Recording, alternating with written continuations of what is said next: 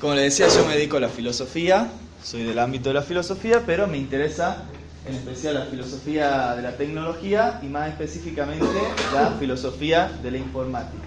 Lo que quiere decir que acá en Salta estoy absolutamente solo, porque nadie más acá en Salta trabaja eso. No sé si alguien eh, en Salta y trabaja las mismas cosas, pero por lo menos en mi ámbito de la filosofía nadie trabaja.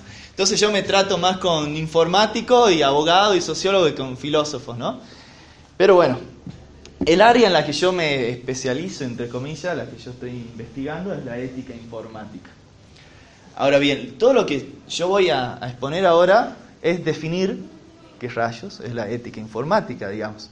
Porque como le decía, muchos este, van directo al problema ético de la informática y van directo a pensar la solución, ¿no?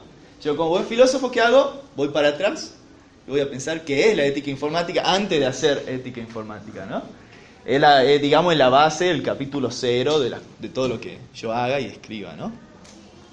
Pero ¿por qué es necesario plantearse? Todo lo que estamos acá, si tenemos más o menos conocimientos de, los estudios sociales de la tecnología, los STS, o también se llaman CTS, porque en su comienzo también fue el estudio en ciencia, tecnología y sociedad. En Europa sabemos que se llama más así, ¿no? Acá figura como STS, pero en Europa suele ser más CTS, ¿no? Gracias a Dios ahora como que estamos separándonos de los estudios de la ciencia, porque eso también es una militancia epistemológica importante, que no es lo mismo filosofía de la ciencia que filosofía de la tecnología. Como muchos confunden, ¿no? Como el señor Bunge, Mario Bunge de, la filosofía, que cree que es lo mismo, cosa que a mí me molesta y me duele esas broncas que tenemos los que dedicamos a filosofía. Broncas que no le interesa a nadie más, ¿no? Pero a mí me da bronca, ¿no? Bueno, entonces mi pregunta es, ¿qué es la ética informática?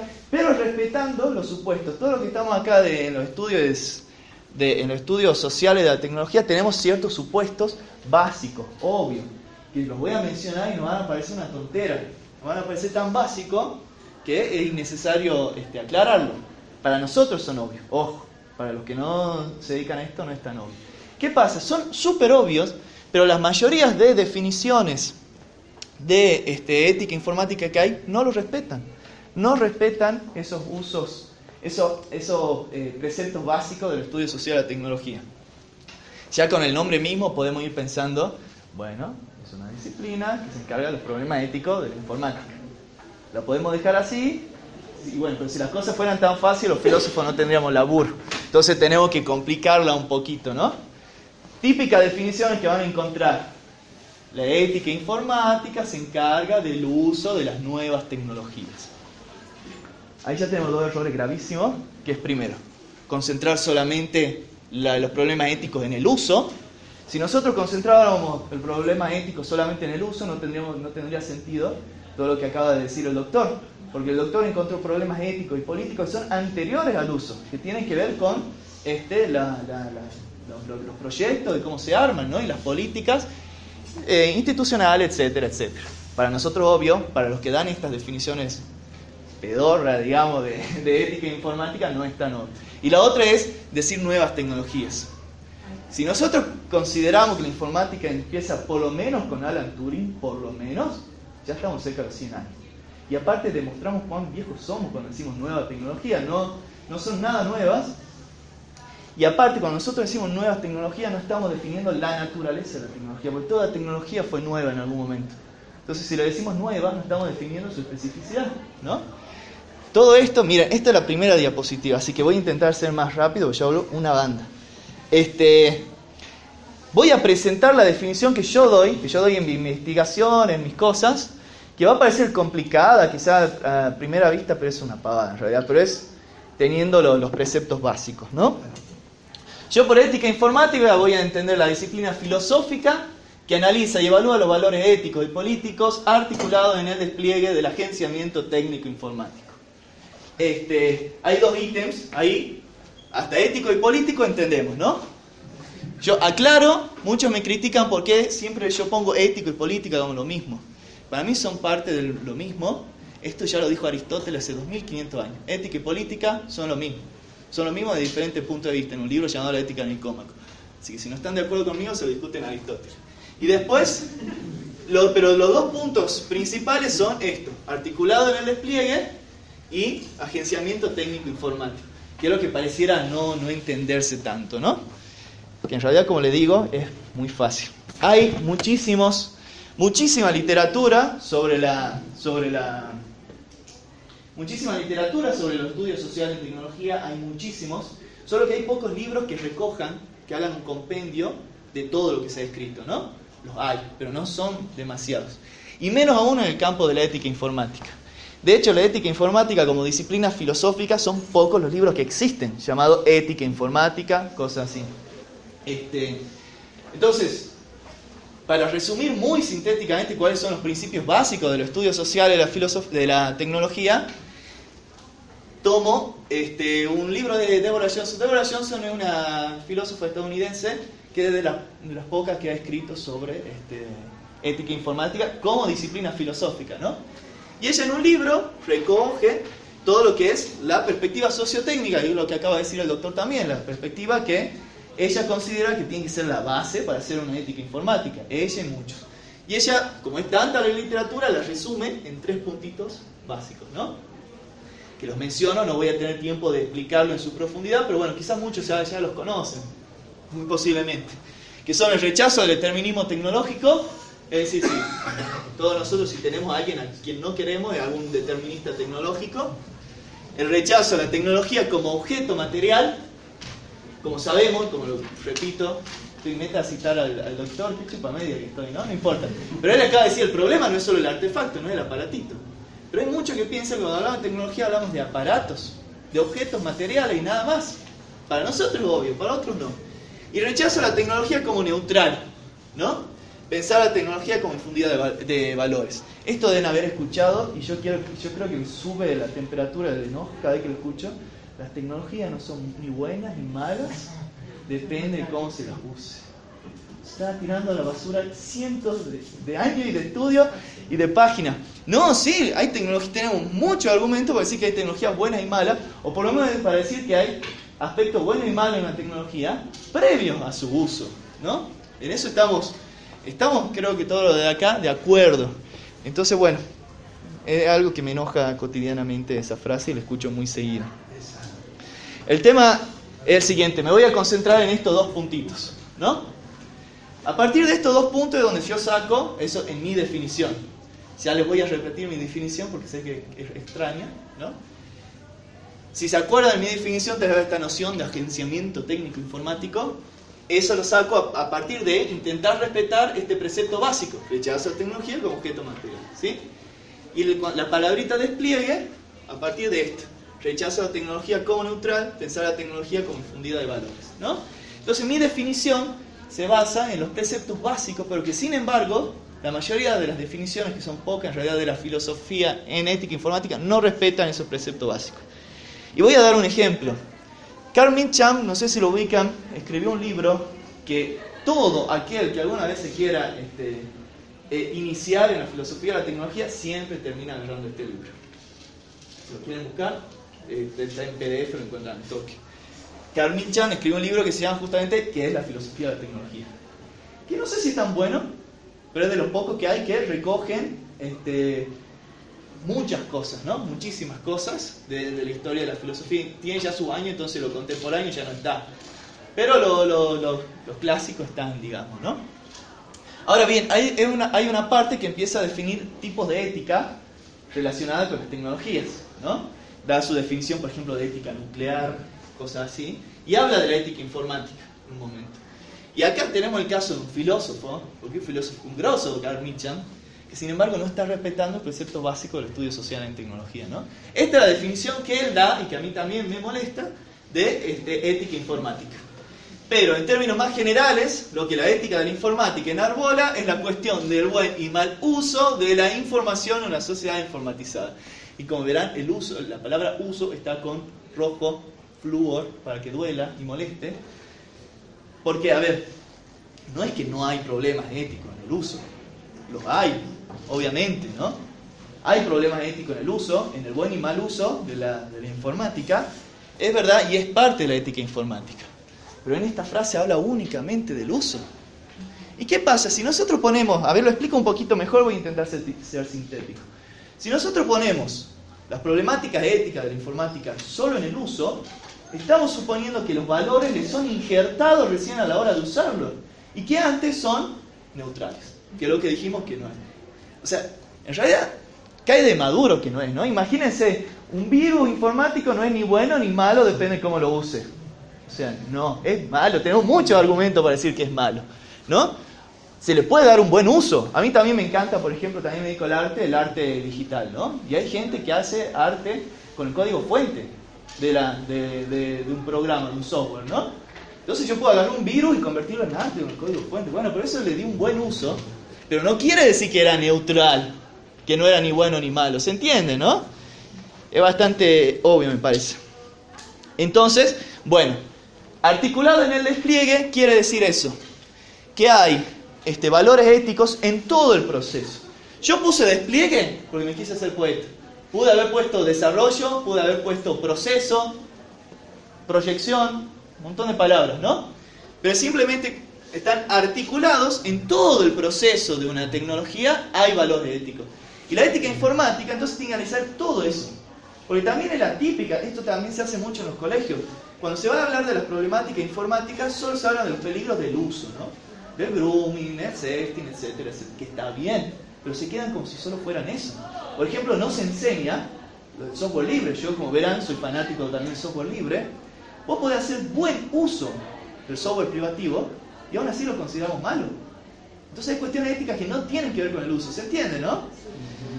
Bien. Entonces ahora quiero pasar ahí, entonces el primer, el primer ítem, como para que se note que hay ética en todo el proceso. Quiero pasar al segundo ítem, este de agenciamiento técnico informático. Aguanten un cachito, no me acuerdo cuál era la... Ah, bien. Les recuerdo que cuando yo digo agenciamiento técnico informático... Sí, eh, cuando digo agenciamiento técnico... Ya, ya termino. Eh, agenciamiento técnico informático, me refiero a este ítem, ¿no? Al rechazo a la tecnología como objeto material. ¿Por qué uso la palabra agenciamiento? No sé si la conoce, pero en filosofía se utiliza mucho la palabra agenciamiento, y en especial a mí me gusta un filósofo llamado Gilles Deleuze, filósofo francés, siglo pasado, mediados del siglo pasado, a finales del siglo pasado, que si alguien lo leyó, este, debe haber sufrido mucho, porque es muy difícil, es muy difícil. Vos lo intentaste leer, es un bajón a veces, pero cuando lo entendés lo amás. Bueno, hay, hay, él da 1500 definiciones de agenciamiento. Hay un libro en el que estaba buena onda, estaba de buen humor, que lo definió fácil. Al agenciamiento, que se llama Diálogos, que lo escribe, anotalos, ese libro, si vos querés introducirte a Deleuze, lee Diálogos, que lo escribe con Parnet. Debe ser porque lo coescribe con una mujer, porque cuando una mujer mete mano mejora las cosas, es así, ¿no? Entonces, Deleuze y Parnet, lo escribe con una, mujer, es Claire Parnet. Y ahí da una definición que se entiende de agenciamiento y ahí se va a entender por qué yo utilizo agenciamiento para hablar de la tecnología. Un agenciamiento es una multiplicidad que comporta muchos términos heterogéneos y que establece uniones, relaciones entre ellos, a través de edades, de sexos y de reinos, a través de diferentes naturalezas. La única unidad del agenciamiento es el confuncionamiento. Entonces, cuando hablamos de un agenciamiento, hablamos de la relación y fusión de un montón de realidades heterogéneas. Y eso es la tecnología. La tecnología es la función de un montón, no solo de materiales. Hay cuestiones axiológicas, éticas, políticas, antropológicas, fusionadas en una tecnología. Acá puse reinos en negrita, porque ahí me hace acordar a otro gran filósofo de la tecnología, que no sé si lo ubican, que es Gilbert Simondon, que es anterior incluso a Deleuze, que él va a decir en un ensayo que se llama justamente El nacimiento de la tecnología, que la tecnología es unir diferentes reinos. Al fin y al cabo, la tecnología es la unión del reino animal con el reino vegetal, con el reino mineral, y juntarlos a todo eso. Cuando agarramos cualquier artefacto vamos a detectar los tres reinos acá, ¿no? Incluso es muy copado y me debió un segundito y sigo, ya termino. Él lo compara con la alquimia, con la alquimia. ¿Por qué? El alquimista fusiona el reino espiritual con el reino material. Sabemos que para el alquimista, ¿no? Para Nicolás Flamel, para Celso, cualquiera de esos, el cambio en el material quería decir también un cambio en lo espiritual. La transmutación del oro era también la transmutación del alma. ¿no? Entonces la, la, tecnología va por ahí. Pero no se trata de cualquier agenciamiento, porque hay montones de agenciamientos, sino de agenciamiento técnico. Y no de cualquier agenciamiento técnico, sino del agenciamiento técnico informático. Entonces, repitiendo, yo voy a entender a la ética informática, la disciplina filosófica, analiza y evalúa los valores éticos y políticos, articulado en el despliegue, para significar que no es solo el uso, y del agenciamiento técnico informático, para ponerle un nombre correcto, digamos, a nuestro objeto de estudio, y para este, dejar clara su naturaleza no solo material. Como ven, parecía complicado, pero en realidad es una cosa muy sencilla. Eso es todo. Gracias.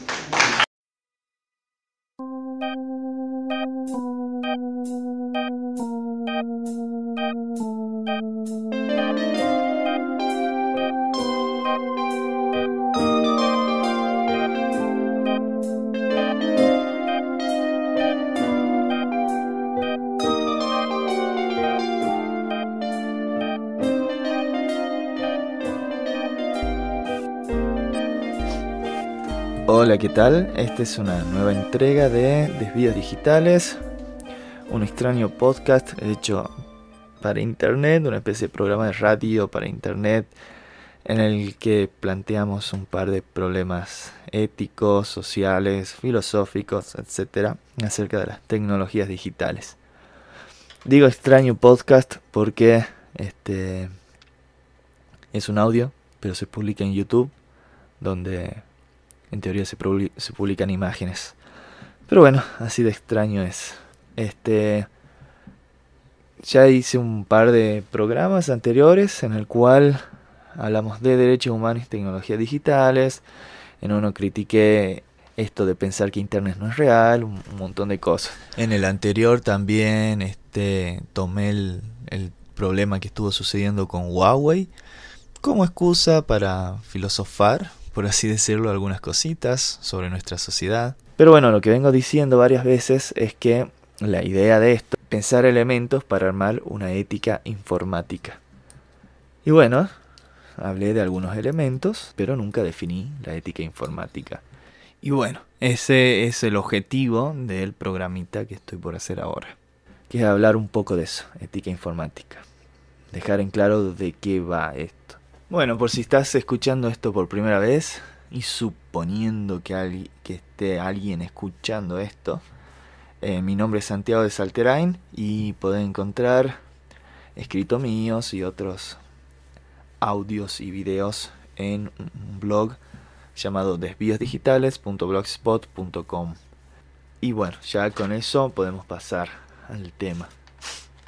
Antes que nada, quisiera contar algo que lo más posible es que no le interese a nadie, pero a mí me hace muy feliz.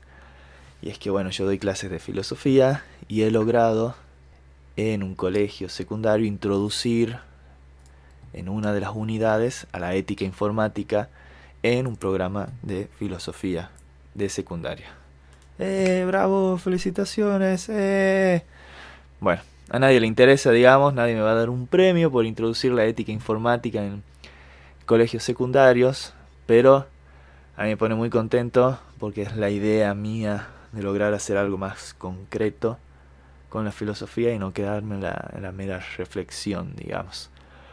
Así que está bueno este, que yo conozca a nadie más, da ética informática en un secundario, en, en, filo, en la materia de filosofía. Ahí vemos con los chicos problemas filosóficos, éticos y políticos que se derivan de, de la informática. Bueno, pude hacerlo entrar al tema porque es un colegio con orientación informática, pero bueno, mi objetivo es que la ética informática debería darse en todos los colegios secundarios, así como existe en las ESI, que está perfecto. También me parece que deberían plantearse los problemas éticos, filosóficos, sociales y políticos de las tecnologías eh, digitales en general, ya que la mayoría de los ciudadanos estamos inmersos, querramos o no, en, en las tecnologías digitales y en la informática, ¿no? No se trata simplemente de saber de computadoras o de usar celulares e internet. O sea, desde el momento en el que vamos a un banco y, sacamos plata de un cajero, eh, o del momento en el que nos frenamos ante un semáforo en rojo que funciona en base a un software, siempre estamos este, rodeados e inmersos en tecnologías digitales. Así que bueno, quería contar eso. Si alguien de acá llega a escuchar y también está trabajando ética informática en universidad o secundaria, cosa que yo por lo menos en mi región del norte argentino no conozco que se haga, estaría buenísimo que se ponga en contacto. Y bien, ya debería empezar y dejar de hacer tantas introducciones innecesarias. Bien, la ética informática. Tenemos dos palabritas, tenemos ética y tenemos informática. Evidentemente la ética informática se va a tratar de una reflexión ética, de un pensamiento ético y la ética es una rama de la filosofía, así que estamos hablando de una disciplina filosófica, si se quiere, aunque bueno, hace muchos años que los eticistas, los que se dedican a la ética, se están queriendo separar de la filosofía, pero por el momento sigue siendo considerado filosofía. Entonces, antes de decir específicamente lo que es la ética informática, tendría que hacer una pequeña introducción a lo que es la ética porque es una palabrita ética, moral que escuchamos constantemente, pero no necesariamente todos saben lo que significa a nivel filosófico, ¿no? Hay que empezar diferenciando dos conceptitos que se suelen utilizar mucho, que son el de ética y el de moral. Cotidianamente lo usamos como, como sinónimos, ética y moral. No necesariamente está mal pero filosóficamente eh, se suele hacer una diferenciación. A ver, no obstante, hay, autores de la ética como, qué sé yo, eh, Fernando Sabater, muy, muy conocido, que hace el libro muy sencillo y fácil de leer, que él, para él, en, su libro Ética para Amador, muy famoso, muy básico, lindo para entrar al mundo de la ética, eh, directamente decide no diferenciar entre ética y moral. Yo voy a mantener un poquito esa, la diferenciación, pero tampoco es tan súper importante eso. Es simplemente para aclarar algunas cosas a nivel eh, filosófico, cómo se trabaja académicamente. Bien, etimológicamente, ética y moral más o menos quieren decir lo mismo en realidad. Cuando digo etimológicamente me refiero al origen de la palabra.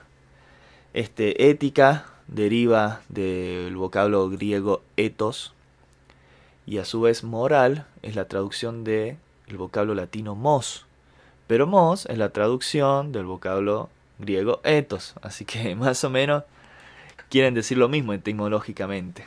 ¿Qué quiere decir ethos?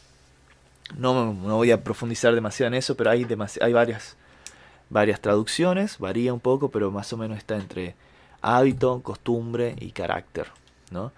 Entonces, técnicamente cuando hablamos de de la ética y la moral estamos haciendo este, referencia al hábito, las costumbres o el carácter.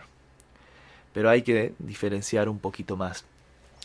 Este, académicamente se suele entender que la ética es el estudio de la moral. Entonces estamos diferenciando, no va a ser lo mismo ética que moral. La ética estudia la moral. La moral es el objeto de estudio y la ética el la disciplina que la aborda, digamos. Así, eh, qué sé yo, como tenemos la biología, la disciplina, y que, estudia, y la vida es el objeto de estudio de la biología. Más o menos como para diferenciar, no ser lo mismo. Entonces, eh, hay un autor este, argentino llamado Maliandi, especialista en la ética, que va a hablar del del vocablo que recién estábamos hablando, del ethos, para referirse a la moral. Entonces, así como yo decía que la ética es el estudio de la moral, este, Maliandi va a decir que la ética es la tematización del ethos. Y entiende a ethos como moral. es más o menos lo mismo. Pero para no complicarla mucho, la ética estudia la moral. ¿Qué es la moral entonces? Bueno, para definir qué es la moral, podemos eh, utilizar la forma en la que Maliandi define etos, ya no hablando de etos en el sentido etimológico, sino hablando de este, qué entiende Maliandi por etos, que es lo mismo que se entiende por moral.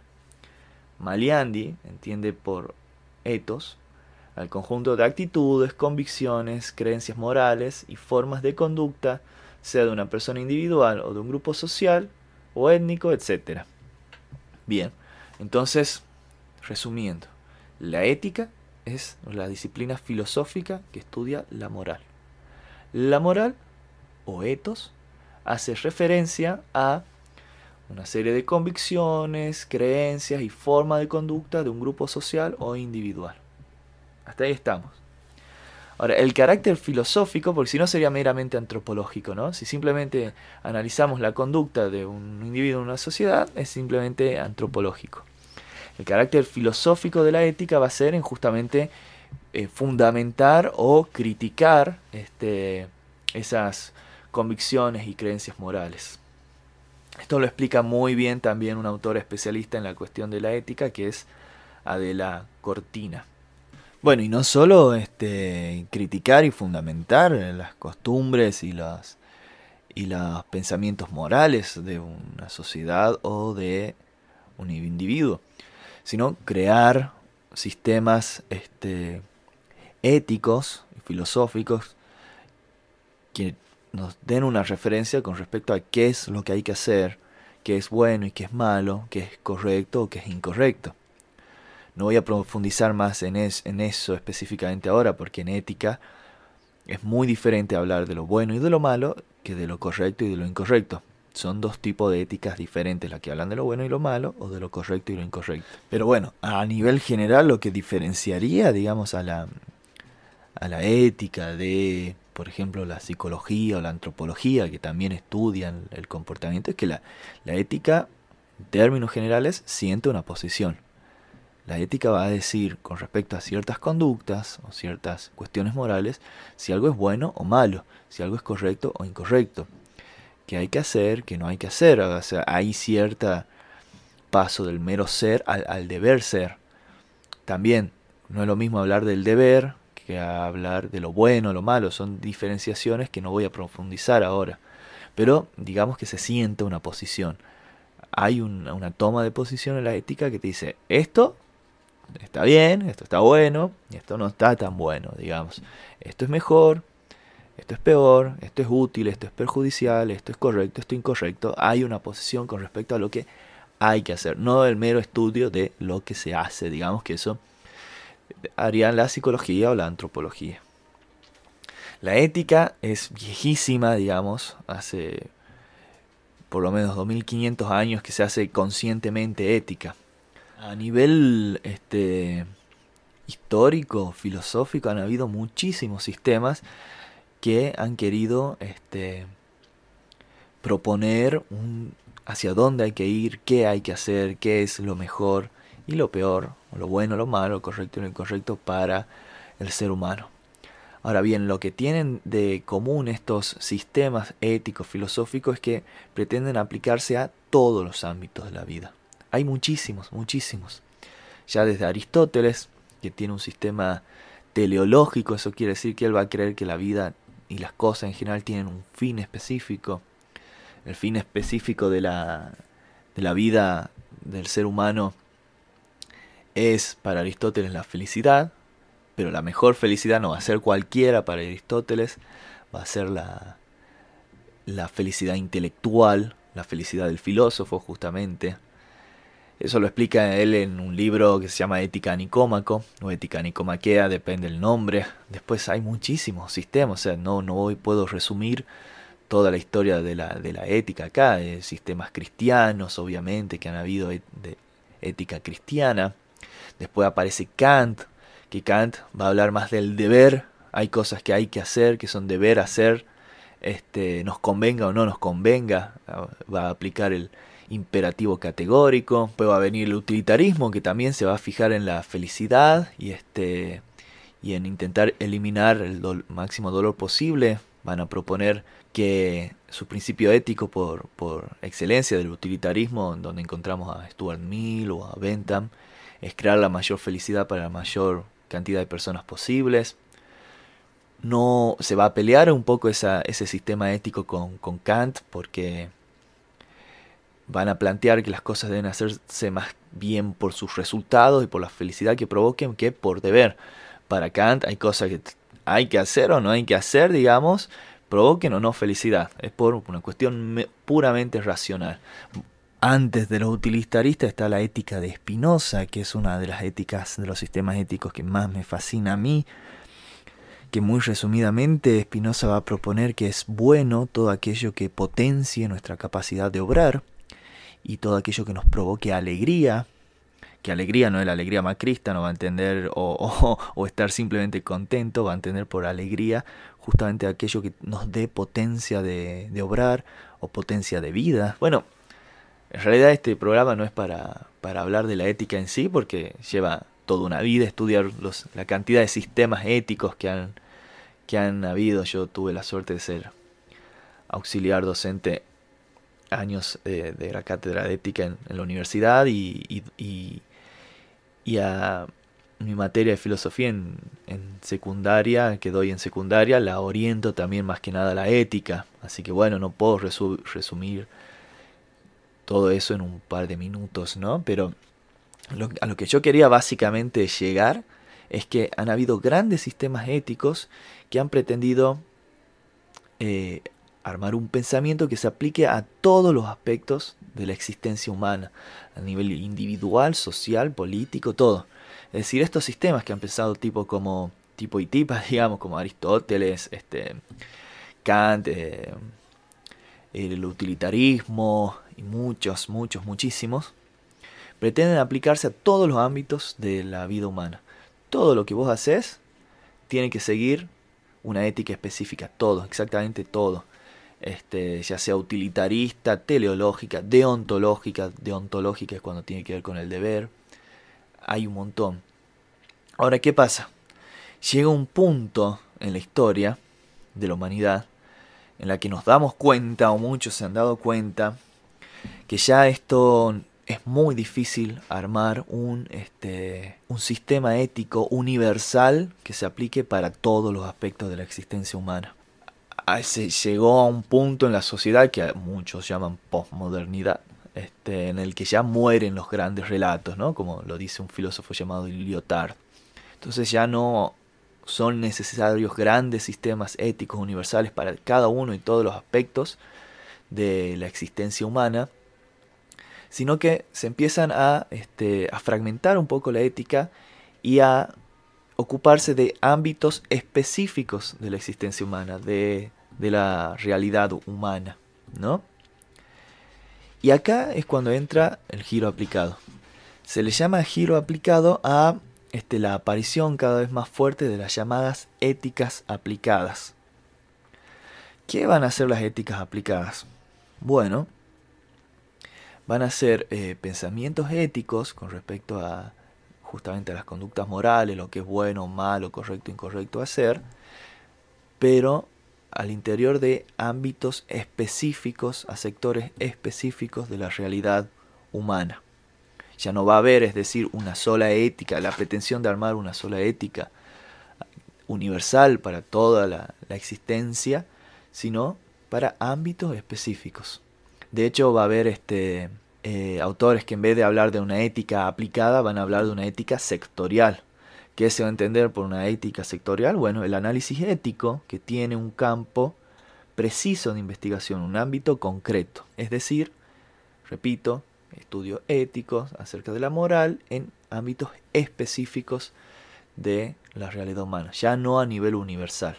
Ejemplos de éticas aplicadas encontramos la ética profesional, la bioética, la ética ecológica, la neuroética, la ética feminista, está lleno de éticas que son justamente pensamientos éticos acerca de lo bueno, lo malo, lo correcto, lo incorrecto, lo que se debe o no hacer, pero al interior de este ámbitos específicos de la realidad humana, ya no sistemas universales para ser aplicados a toda la existencia, digamos. Y bueno, como seguramente ya irán suponiendo, la ética informática, el tema en el cual nos especializamos, el tema que estamos tratando, es una ética aplicada. Pienso yo, a ver, a nuestra actual sociedad, que obviamente es una sociedad múltiple y compleja que tiene muchos aspectos, pero uno de los nombres que más se le pone, digamos, a esta sociedad actual nuestra es la sociedad de la información. ¿Por qué sociedad de la información? Bueno, ya voy a hablar más específicamente en algún otro podcast exactamente de la sociedad de la información, pero autores como Manuel Castells o filósofos como Hart y Neri van a ver que los flujos de información y el son el nuevo capital y la nueva materia prima, digamos, de nuestra actual sociedad. Ahora, ¿qué pasa? Esos flujos de información en nuestra actual sociedad no, no se manejan así nomás de cualquier manera, se manejan y fluyen justamente gracias a las tecnologías digitales. Entonces, si nosotros estamos hablando de buscar una ética, de que se armen éticas para ámbitos específicos de la sociedad, creo que en una sociedad de la información en la cual las tecnologías informáticas son la base, es necesario para nuestro tipo de sociedad actual llevar a cabo una ética informática. ¿No? ¿De qué se va a tratar entonces ya una ética informática? Bueno, hay muchas definiciones, pero ya va quedando claro que más o menos se va a encargar de los problemas éticos que derivan de las tecnologías informáticas. Porque esto tiene la, la, ética aplicada. Las éticas aplicadas son fuertemente interdisciplinarias, no son estrictamente filosóficas, tienen mucho sociología, antropología, etcétera. Y bueno, una ética que esté atenta a nuestra sociedad tiene que estar atenta a las nuevas tecnologías, las llamadas nuevas tecnologías, ya no son tan nuevas, porque caracterizan a nuestra actual sociedad. Por eso hará falta una ética informática, me parece a mí que es estrictamente necesaria para nuestro tipo actual de sociedad, y más teniendo en cuenta que las éticas aplicadas eh, se centran mucho en las cuestiones estrictamente sociales, ¿no? Tiene así algo como que están entre la sociología, la filosofía, la antropología, por eso decía antes que hay gente que incluso quiere separar un poco la, ética de la, de la filosofía. Quisiera aclarar una cosita. No va a ser lo mismo hacer casuística que hacer ética aplicada. Si bien nos dedicamos a ámbitos específicos de la realidad humana, no hacemos casuística. ¿Qué es casuística? Ir caso por caso. La casuística es una tarea ética, hay muchos en los comités de ética, por ejemplo, laburan así haciendo casuística. La ética aplicada, si bien es sectorial, no quiere decir que va a ir caso por caso, sino que, esto lo aclara muy bien Adela Cortina también, es como que la ética aplicada crea un marco eh, teórico para abordar problemáticas específicas, problemáticas específicas de un ámbito específico. Todo esto como para, eh, toda esta introducción larga es más o menos como para ir contextualizando de qué va la ética informática. Yo creo que es la ética, una ética característica de nuestra sociedad actual, la sociedad de la información. Creo que la ética informática es expresión de nuestra actual sociedad en la cual los flujos de, de información son los que más importancia tienen a nivel político, técnico, ético, económico, etc. Ahora bien, hay, hay muchos, muchos problemas, ¿no? Ya acabamos de decir la cuestión de los flujos de información. Ese para mí va a ser uno de los principales problemas de la ética informática. Pero eh, constantemente escuchamos mucho, toda problemática ética que salga de las tecnologías digitales, ¿no? Está, está lleno, debemos haber escuchado, está la Deep Web, está el grooming, Está, bueno, la piratería, el acceso ilegal a la información, la censura en Internet, la existencia de hackers y crackers, la, la, importancia del celular y las redes sociales en nuestras vidas, cómo las redes sociales, las empresas, todos recaban información constantemente, cómo eso es muy importante para mí, como la tecnología informática ha servido para sacarnos constantemente información, la ciberguerra, los virus. Bueno, está lleno, está llenísimo de problemas y ahora no es mi pretensión en este actual programita decir todos los problemas posibles que se derivan de la ética informática. Por eso lo que más me interesa es más o menos definirla, digamos, de, de qué va para que se entienda y ver desde qué punto quisiera pararme yo, porque obvio voy a dar mi concepción de ética informática. Hay muchas definiciones este, sobre aquello que sea la ética informática. Una de las más famosas es la que da James Moore en la década del 80, un filósofo yankee, estadounidense, que es considerado, bueno, él tiene un artículo que se llama ¿Qué es la ética informática? en que se considera que es, digamos, el, el texto fundador de esta disciplina. Él va a entender James Moore en ese texto a la ética informática como el análisis de la naturaleza e impacto social de las tecnologías informáticas y la correspondiente formulación y justificación de políticas para el uso ético de estas tecnologías. Hay otro autor también que ha dado una definición conocida que es prácticamente la misma, que es prácticamente las mismas palabras que se llaman joyanes. Vas, yo lo puse joyanes, se escribe joyanes con Y al medio, no sé cómo se pronunciará. Que dice que la, la ética informática consiste en el análisis de la naturaleza e impacto social de la tecnología informática, la formulación correspondiente y justificación para su uso ético. Básicamente la misma que la de James Moore. Son dos definiciones bastante famosas, va, famosas, que si uno busca, busca y busca, este, puede encontrar acerca de lo que es la ética informática. Lo que tiene de interesante estas definiciones es como que ambas plantean dos principales tareas de la ética informática. Tenemos, en primer lugar, el eh, analizar el impacto social de las tecnologías informáticas y en segundo lugar la formulación de principios éticos y la justificación de principios éticos para su uso, para su buen uso. Me parece interesante eso, me parece muy interesante. Hay dos aspectos. Primero, uno que es más de tipo sociológico, político, antropológico, si se quiere, que analizar el impacto y la naturaleza, no solo el impacto, sino también la naturaleza de las tecnologías. Y después un segundo paso que se concentra en, el, uso de, las tecnologías informáticas. Mm, lamentablemente, en la mayoría de las veces que se piensa en los problemas éticos de la informática y las tecnologías digitales, se concentran todos mucho en su uso, en el uso, ¿no? En cómo usar las tecnologías informáticas. Está bien, está perfecto. Uno de los principales problemas es de cómo usar. Pero hay un problema previo, que es el, de la naturaleza política y ética misma de las tecnologías informáticas. Las tecnologías informáticas ya desde su nacimiento desde antes de ser usadas, ya implican problemáticas éticas, problemáticas políticas, ¿no? Qué sé yo, hay otra definición también de, de Carl Milcham, este, un filósofo que escribió un libro que se llama ¿Qué es la filosofía de la tecnología? que es un libro buenísimo para introducirse en la filosofía de la tecnología. Y ahí Carl Mitcham, Carlitos, este, define a la, la ética informática de la siguiente manera. Él dice, lo que la ética informática enarbola es la cuestión del buen y mal uso de la información en una sociedad informatizada. Bien, en cierto sentido está buenísima la definición. ¿Por qué? Porque agrega algo que no estaba en la definición de Joyanes, Joyanes, como se diga, y James Moore, que es la, noción de información. La cuestión de la información, los devenires de la información, sus consecuencias prácticas, son de fundamental importancia para este, la ética informática, ¿no? Desde que hablamos de los hackers, de la deep web, de la piratería, del acceso a internet, de la censura, ciberguerra, siempre hay información de por medio.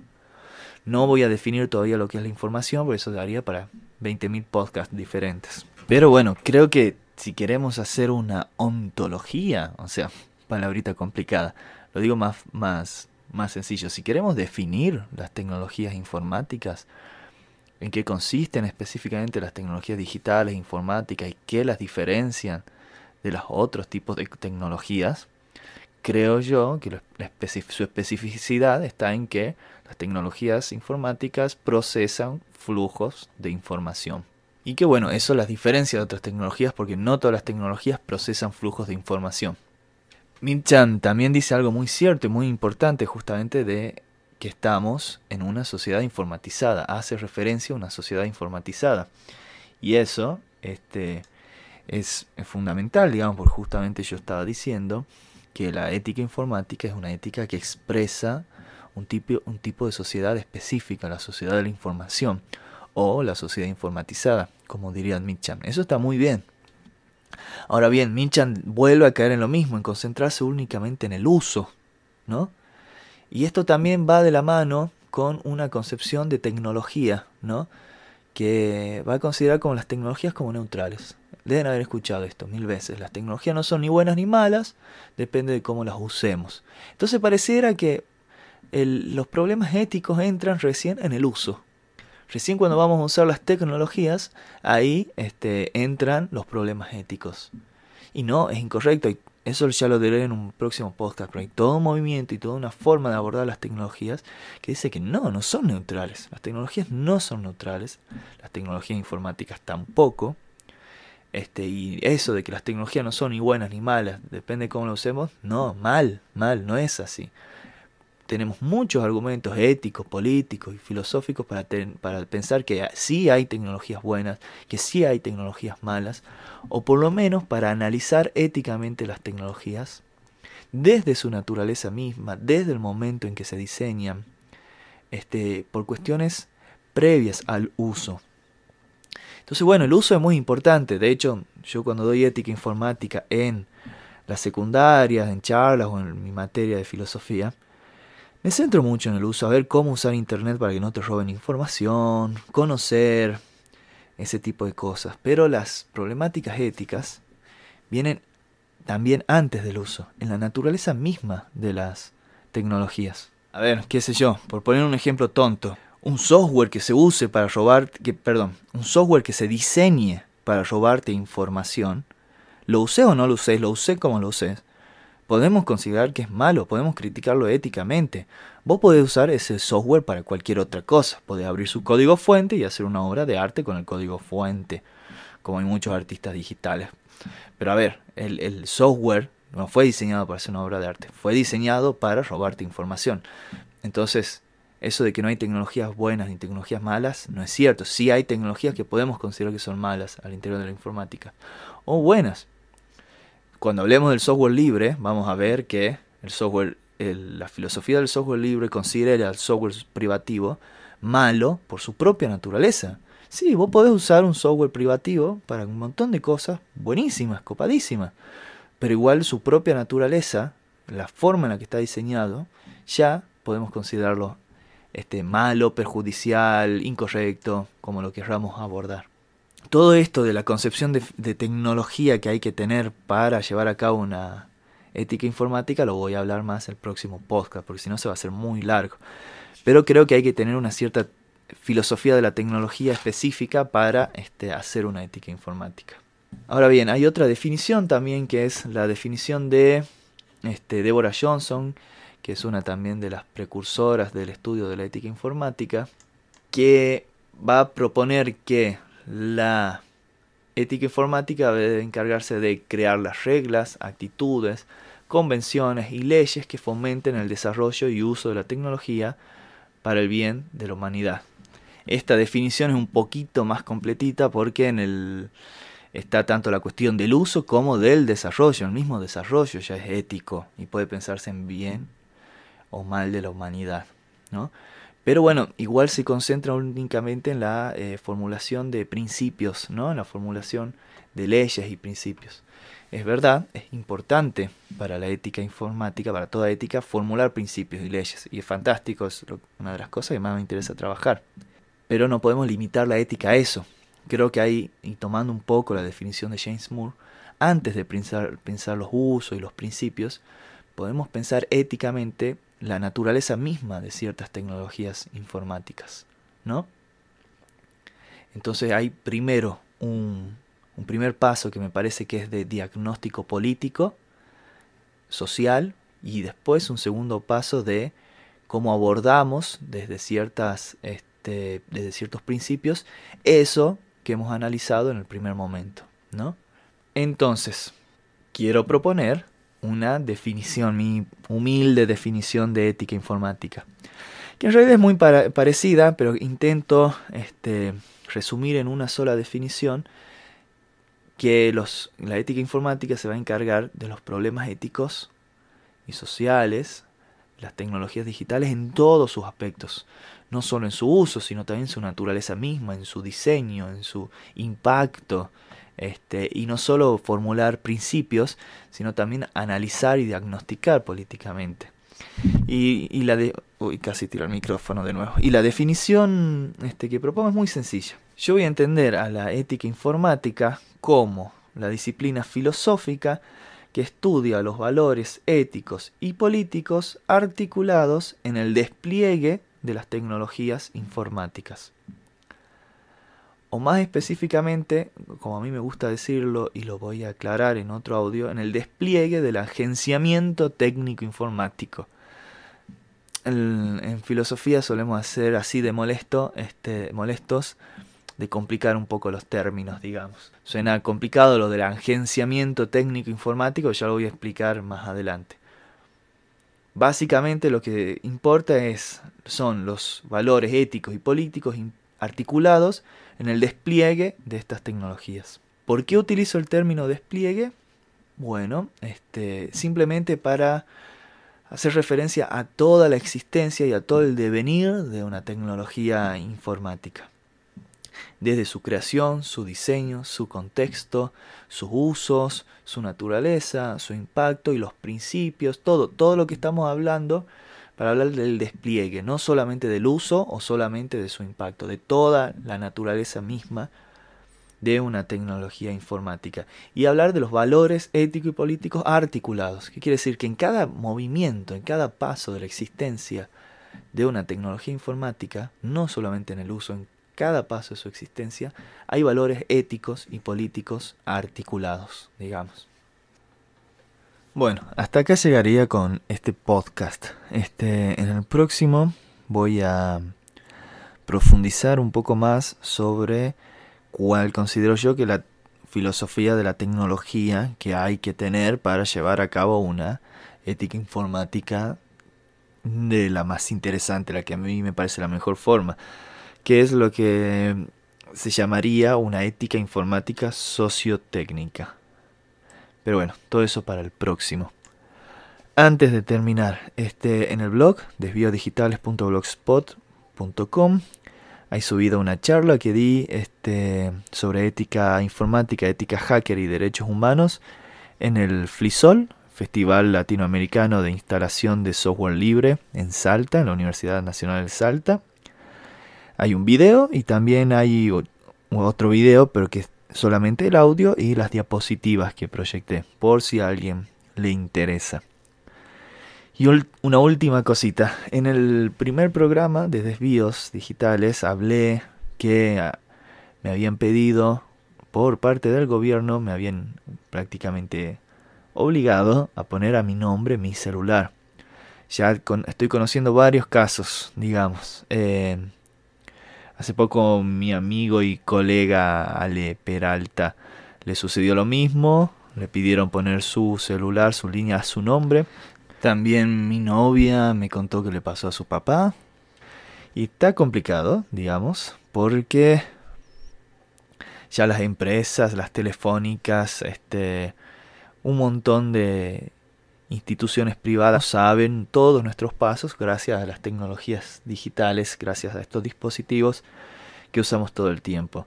Pero esto de que ahora los gobiernos, los estados, por lo menos el estado argentino, te obligue a poner tu, tu, tu cuenta, tu celular, perdón, a tu nombre específico con documento y todo, está complicadito. No sé si será cierto, si será un virus o algo para estafar, para sacar información, o será cierto que el Estado está obligándonos.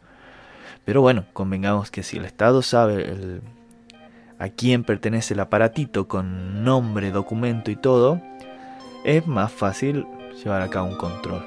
No lo sé, no sé si será con esa intención o no, pero hay que estar atentos. Y bueno, si alguien más conoce sobre esto, eh, sería genial que se ponga en contacto y nos lo cuente. Así que bueno, esto es todo por ahora. Nos encontramos en el próximo programa de Desvíos Digitales. Hasta la próxima.